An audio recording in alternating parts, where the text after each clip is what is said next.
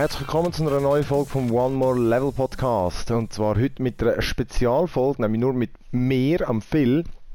Aber zu Gast, äh, oder beziehungsweise ich habe ein Intro gemacht mit dem Samuel Partridge. Und zwar, er ist äh, der Entwickler von Stave Studios. Die haben das Spiel Over the Alps gemacht. Das ist ein Apple Arcade Game. Und äh, ja, ich habe mit ihm ein bisschen über sein Spiel geschwätzt und warum ein paar Engländer ein Spiel machen, das äh, ausgerechnet in der Schweiz spielt. Und äh, ja, lasst doch mal rein. Viel Spaß. So maybe let's start uh, at the beginning with uh, with the whole idea, um, how this game came uh, came about. Well, that is a a bit of a roundabout story. Uh, so, uh, best way to describe it, I think, is this: I've worked in narrative games for a number of years now. So, I used to work for Failbetter Games. Uh, they made Sunless Sea, Fallen London, Sunless Skies. Oh, nice. All of which I, yeah, all of which I worked on to some greater or smaller degree. Um, and while I was there, I was enjoying myself, but I didn't really feel like I was being stretched creatively. You know what it's like as a developer. Like you, you tend to make other people's things, and it's great, and I loved it. Yeah. But I was like, well, what what would I do? You know, if it was me in charge, what would Sam make? uh, and this is where Over the Alps came about. Now, originally we'd want to. So a long time ago, uh, an old school friend of mine, Josh Callahan, and I had wanted to make board games so, you know, we've done all this art for board games, we tried to design them, but it turns out board games are very hard to make. They're very hard to make. Like you can't just test them in your room. You got to send them out to people, and and and there's a lot more variables in there compared to making a video game. You know, a lot of reasons why it, it basically didn't work out. Mm-hmm. So we had all this artwork lying about. We said, well, you know, we just want to make something quick uh, uh, you know, uh, high speed, like something neat, something pretty. We've got all this artwork for a board game. Why don't we make it into a video game? And anyway, it was only supposed to last a year, and eight years later, uh, it came out. So yeah, uh, yeah, mad. Uh, well, we, yeah, we're just making it in our spare time to to um, see who would like it, who would be interested in it. And it turns out a lot of people like it and a lot of people are interested in it. And we started winning awards and people started to invite us to more things. And we went, okay, well, we can do something more with this.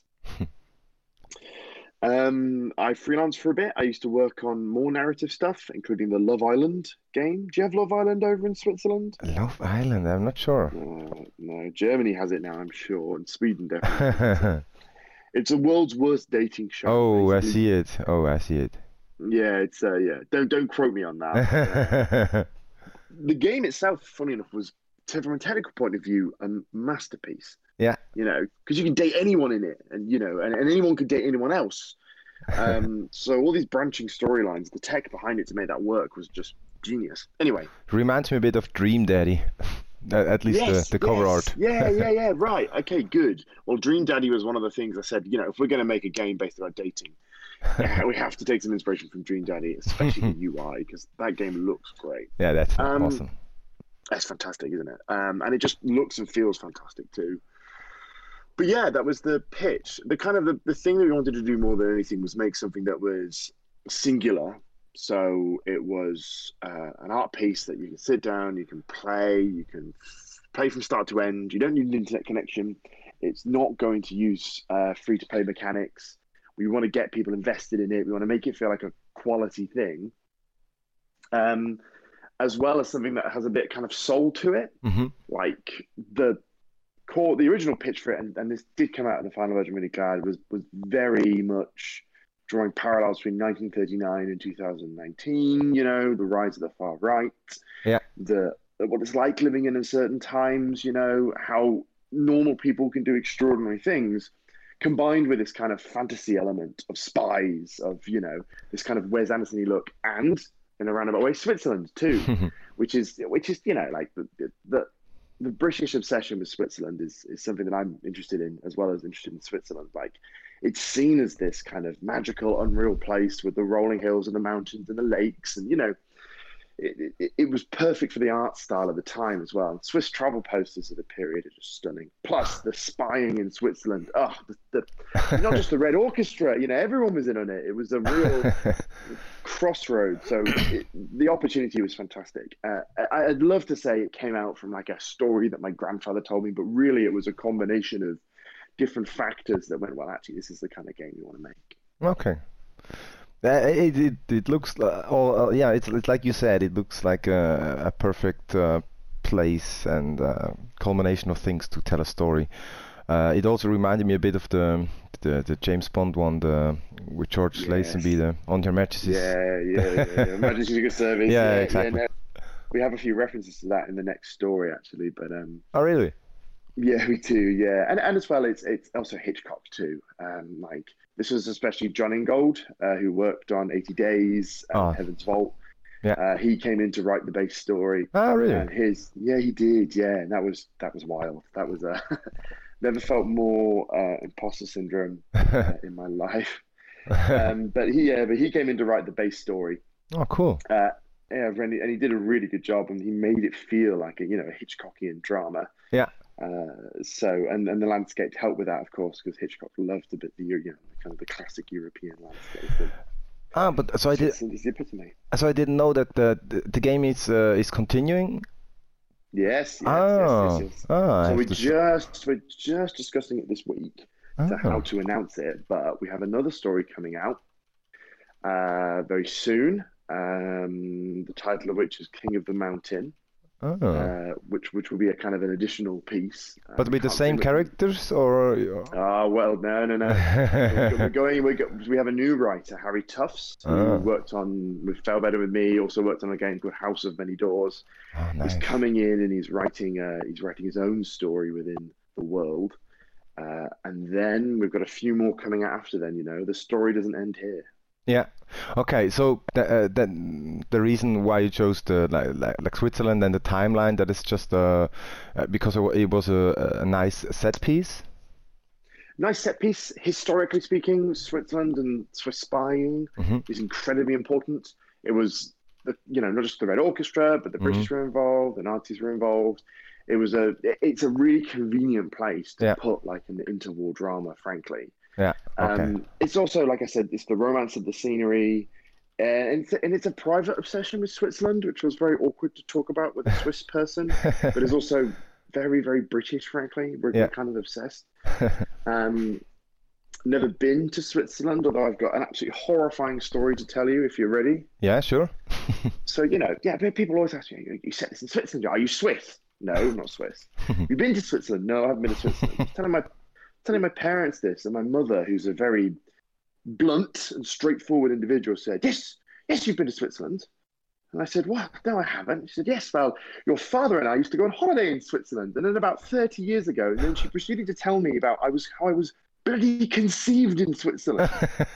I did not want to know this. I did not know. No, like, yes, on a tent on the side of the Matterhorn. I'm like, oh, for goodness sake. Great, oh. thank you so much. So yeah, she's convinced that that has made me obsessed with it. But, um... so you're part Swiss.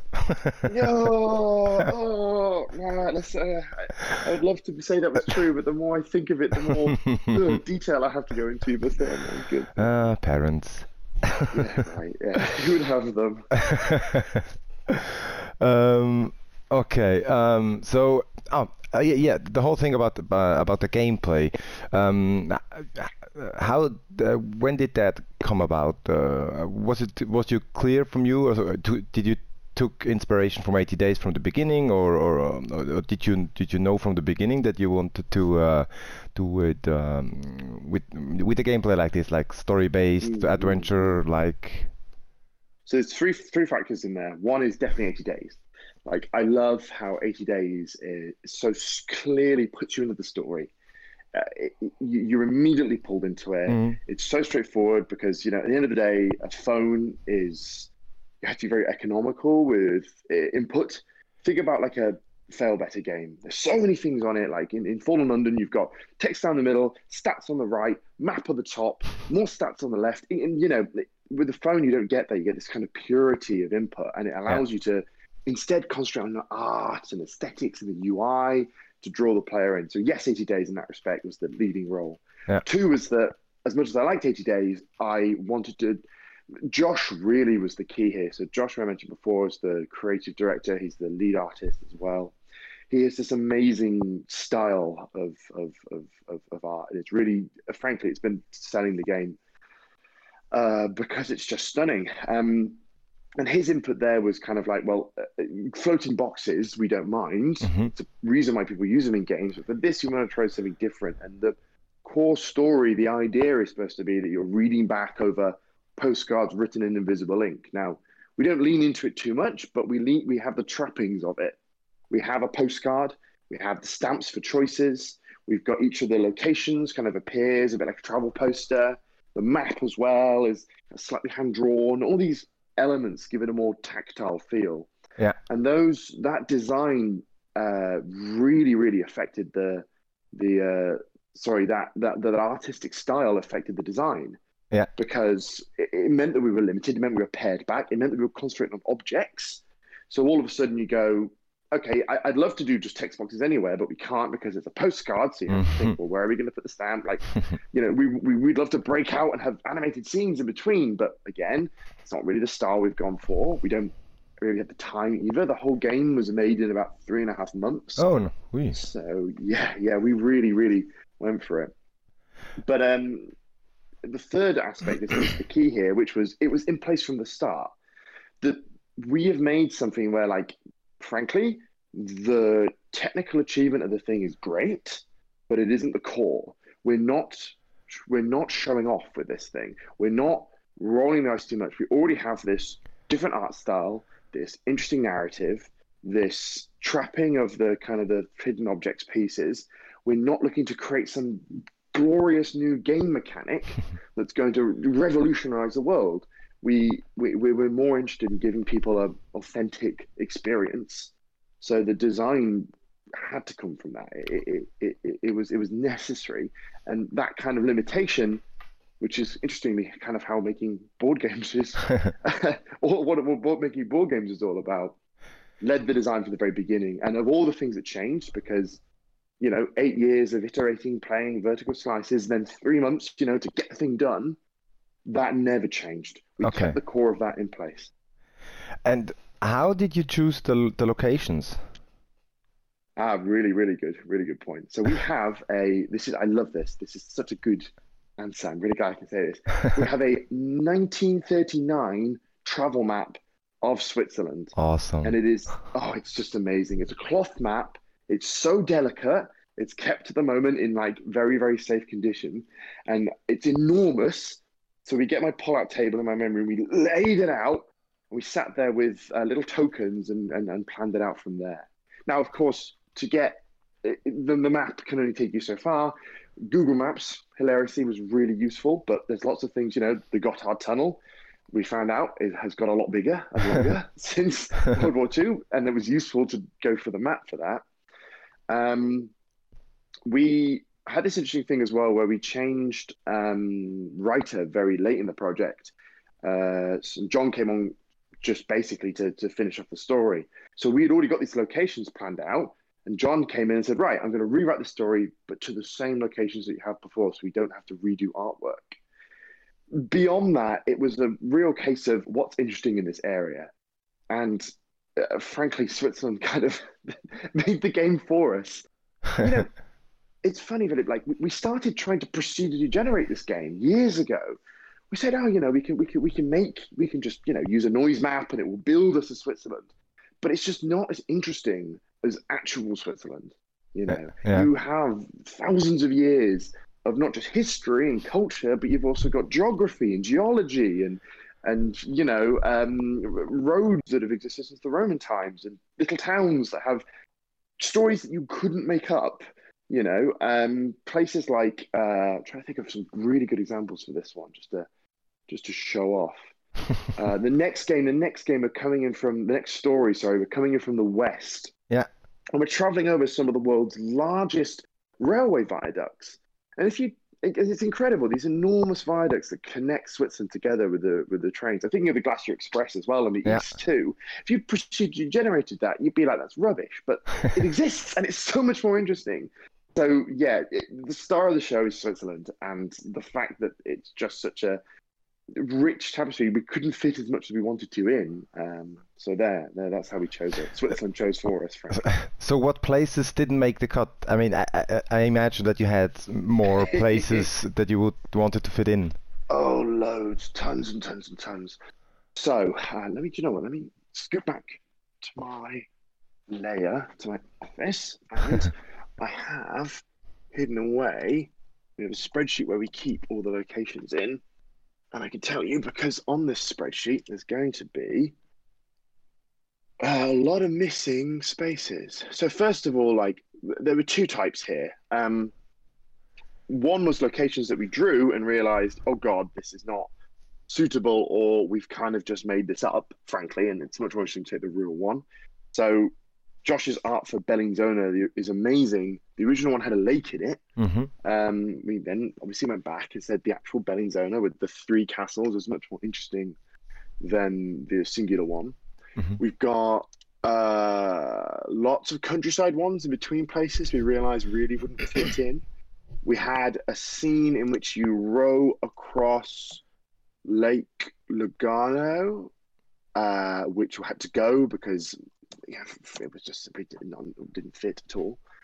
Um, But but you so you but you looked when you when you when you uh, chose your locations. Did you look for distinct features uh, of the towns like? Uh, Yes, yeah. So so so we knew that the story had to take you from kind of A to B. You're going over the Alps. Mhm. You can't avoid that. Yeah. So first of all, you can draw a nice solid line, and then you can look at and say, okay, well, there's certain points we'd like to hit here. Yeah. So in the base game, for example, we wanted Bellinzona. Yeah. We wanted this kind of castle dramatic moment, and so we went, okay, well, we we could do it just in a random house or in a casino in the area, but actually the Bellinzona castles are great, so let's go this way. Now the map is looking different. You say, well, it would be silly of us not to go up the Jungfraujoch, so we're going to get them. We're going to have to figure out how to get there. Oh, and the Gotthard tunnels in between there, and Furka Pass is there from the Bond film. So you then okay, well, and and, and once you hit those main points, you do then have kind of filler locations in between. Now, and, but joking apart, they're they're really quite good filler locations. Places like Lavorgo, Arolo, I'm pronouncing that incorrectly, I'm sure. Reich, you know, um, the Alp Peninsula just outside of Zurich. Yeah. They're kind of places that we just uh, almost filled in on a map, but if you spend enough time researching the area, you can really find it. Oh, and another thing we use travel guides. Travel Ah. guides in Switzerland. I have loads of them. Never been to the bloody place, but I've got all these travel. You figure out, oh, I want to visit this thing and this thing. Well, great. These these all travel guides are really good indicators of where's interesting to go to. Ah, yeah, I, yeah, imagine. Yeah, I, I also looked looked at some of those because it's just interesting if you live in a, in a place and read a, a guide about it. Oh God, uh, yeah, no. So I live in London, and, and, and you read the books, and like go to Oxford Circus, and I'm like, no, don't do. Why? Stop sending all these people here. Like they're having a terrible time. Anything but that. Oh, that's perfect. Uh, Oh, yeah. so I'm coming from Winterthur, that's like north of Zurich. Oh, great. Was that ever uh, in consideration? Ah, yes, it was. Yes, it was. More than that, there was a character called Winterthur at one, one point. Oh, Um, we- but we never, we never got. around- I think we changed. It was the main spy's second name was going to be Winterthur. Yeah. I'm just on a spreadsheet now. Yeah, the original Winterthur was going to be there. If I look at it on the map, I can tell you why we didn't choose it. I just need to make sure my geography is right before I say this. Yeah, it- Winterthur. it hasn't that Oh, many very distinct features in comparison probably to Schaffhausen or Yeah, this is it. So we, what we what we wanted was uh, the idea is, and this is very spoilery for the end of the game. There's one final moment where uh, Louisa um, is captured back by the Fraulein, who's taking her Mhm. to Schaffhausen to, to ferry over the border. We wanted the falls in there. We really Yeah. falls in there. You know, they're, they're they're iconic. They're beautiful. Like it's a very Sherlock Holmesy sort of ending, even though the waterfall that Sherlock Holmes fell off is in a different part. Yeah. of Switzerland. We won't we won't dwell on that. Um, and and and Jon's first pitch of it was it's so much better if you get to Zurich and then it looks like the game has ended. Yeah. you've flown over the higher balloon. You've you've missed out a lot of interesting places in Switzerland for sure, but Zurich feels like the end of the game. Yeah. And then you have this moment of, oh god, it's not over yet, and you then get this kind of final sort of choice uh, as as you drive out to Schaffhausen. I think the original plan was that this this abduction of Louisa would happen much earlier on. Yeah. We were thinking it would happen. Uh, in fact, it, way back in the day, it wasn't even Louisa; it was her father who was going to be this kind of main character that you were trying to track down. We were going to invent uh, a um, monastery near Schwyz. Yeah. Uh, and then the idea was that the monastery would be, you know, attacked by uh, German agents, you know, and um, an avalanche would happen, uh, trapping you in there, and um, you'd then chase them all the way to Schaffhausen, and that's where the final confrontation would happen. Okay. Um, I, I much prefer the way Jon wrote it, which is the action happens off screen. Yeah. You fill in the gaps. It leaves open question marks as well. Mm. Like there, Sure. there are many endings of Over the Alps, and really, although kind of one thing happens, the best way to describe it is that people in the know will know more what happened in there. There's more of a hint about what's going on.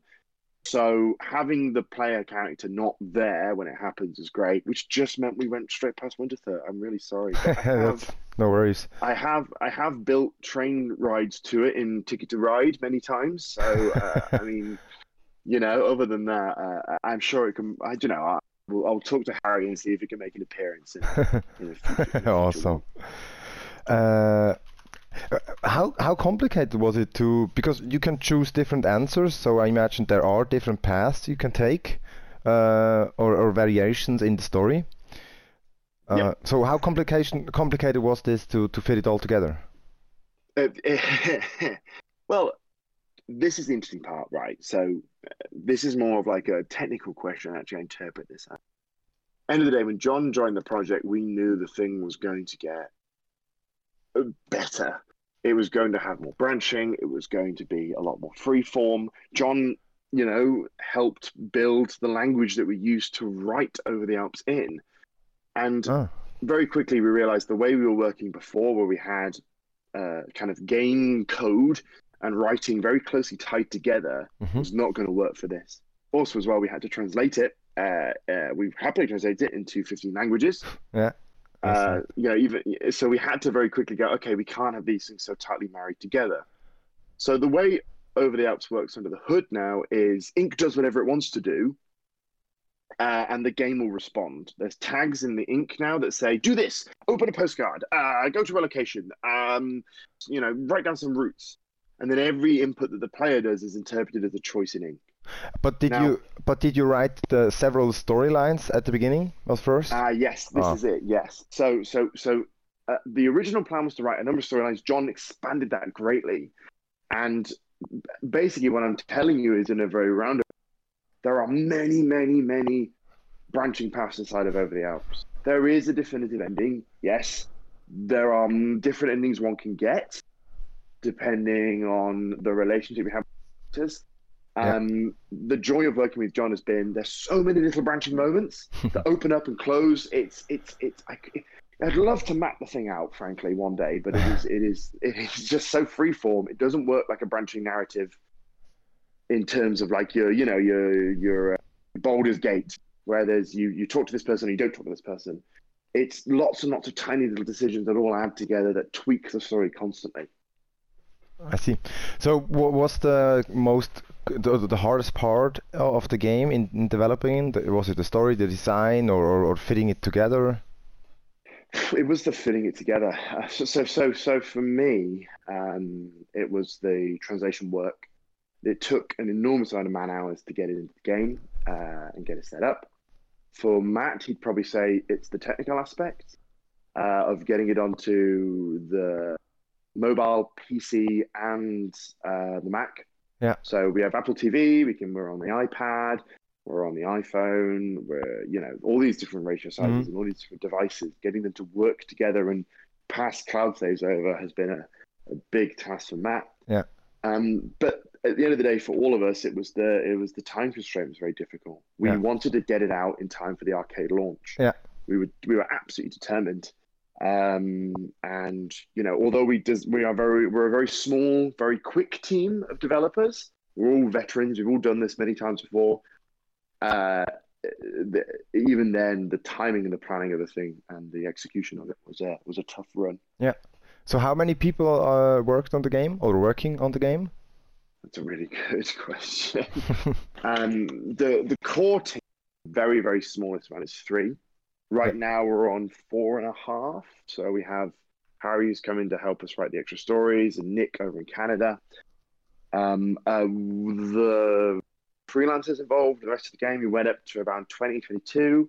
Yeah. If we're going to include the QA teams, the translation teams, I mean, yeah, we're getting into, you know, into the hundreds. Oh, I see, I but see. we, but we work, we work with freelancers mainly. Yeah. So you know, we're we're small, we're dynamic, Yeah. we're kind of working from project to project. We we don't have like staff numbers, you know. Yeah. Um, we're, we're not a big team. Yeah.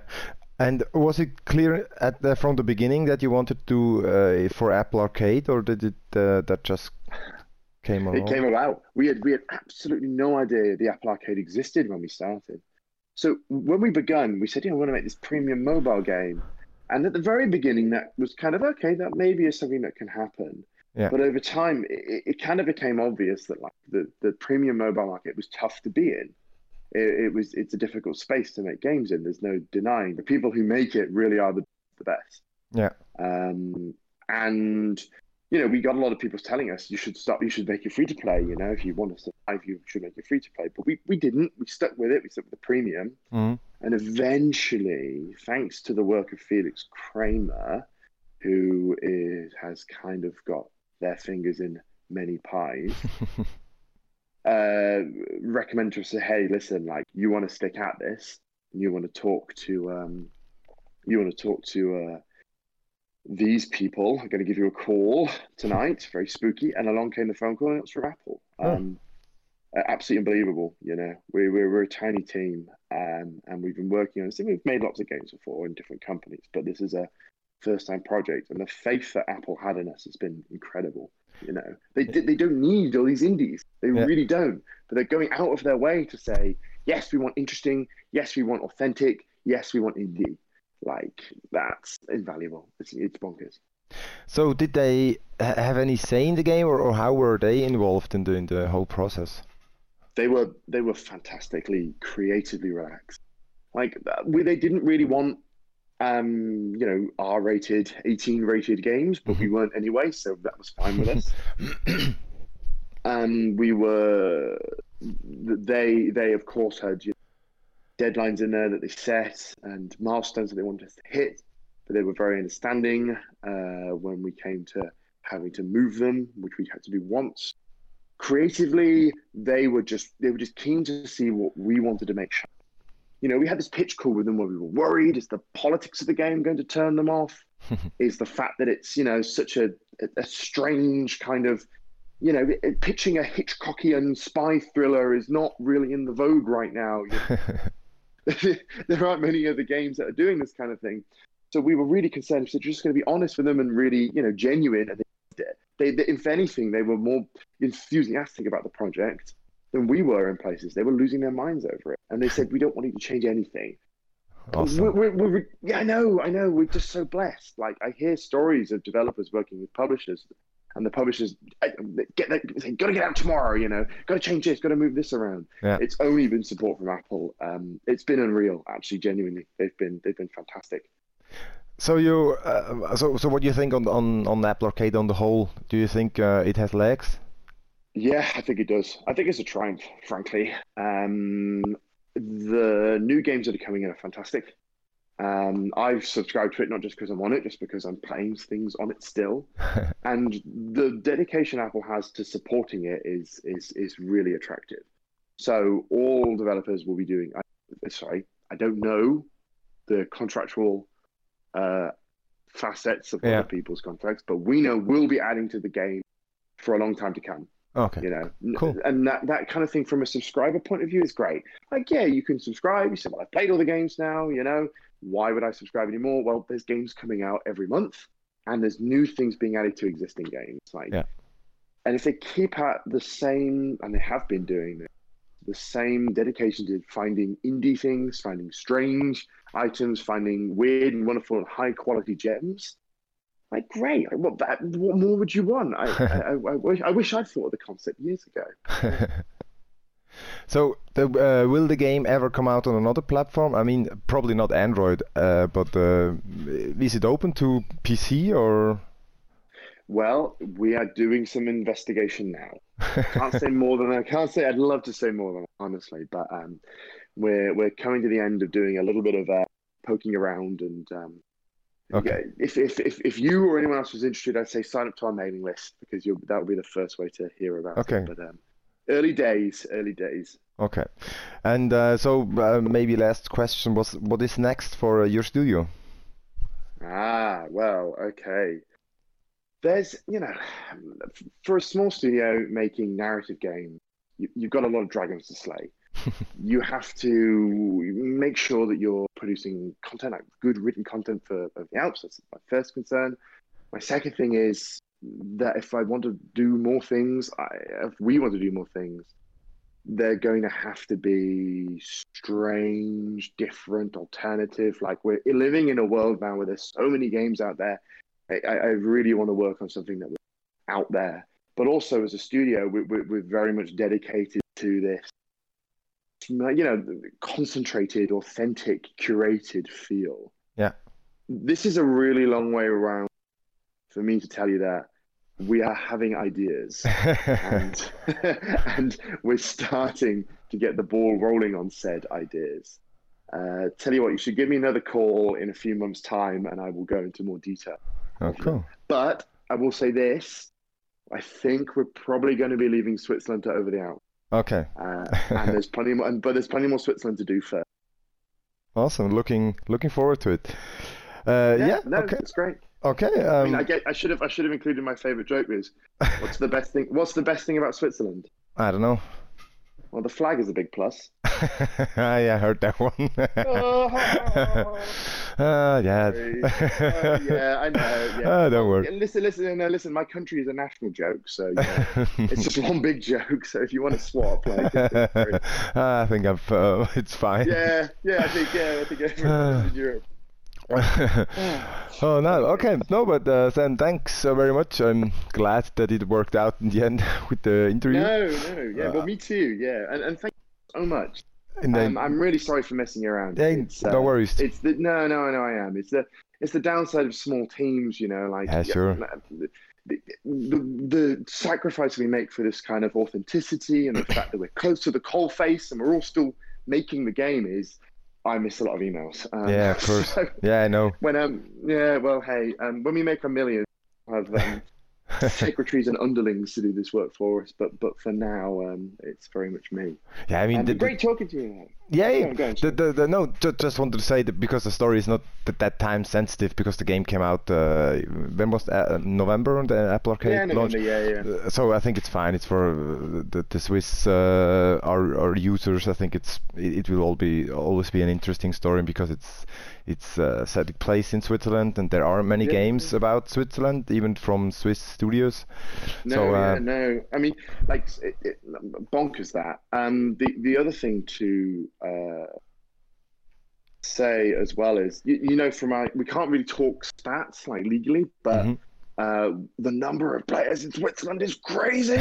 you know, like percentage wise, they have the highest number per population, uh, the second highest number per population actually, and the highest number of returners. Yeah. So our Swiss, we have Swiss players, and not just Swiss, loads of Swiss players. Um, and that, that really got me very happy. Yeah, that's awesome. Like, who uh, did the cruncher numbers? Of course, Switzerland love it. So um, no, I'm, I'm really pleased. And if, if if if we can keep fooling people in that we're Swiss, then clearly we're um we're we're making something that feels right, right? If if someone said, "Oh, this is obviously isn't Swiss at all," then um, yeah, of course, we would have messed up. Yeah. Ja, das war es mit dem Interview. Mal schauen, vielleicht gibt es wieder mal so eins. Äh, ich hoffe, es hat euch interessiert. Ähm, ihr findet alles über unseren Podcast auf onemorelevel.ch. Ihr könnt uns ein Mail schreiben an podcast at onemorelevel.ch. Wir sind auch auf Twitter oder Facebook. Äh, ja, danke fürs Zuhören und bis zum nächsten Mal. Tüdels!